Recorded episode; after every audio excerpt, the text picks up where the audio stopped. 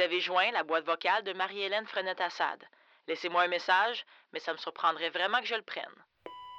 Bonjour Marie-Hélène, euh, je m'appelle Julie. Euh, J'ai une petite histoire qui pourrait potentiellement t'intéresser.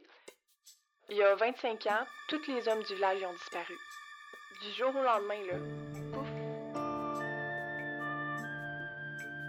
Ça fait que là, la rumeur est partie dans le village qu'à cause de moi puis de ma sauce barbecue, les femmes du village aimaient plus le mari.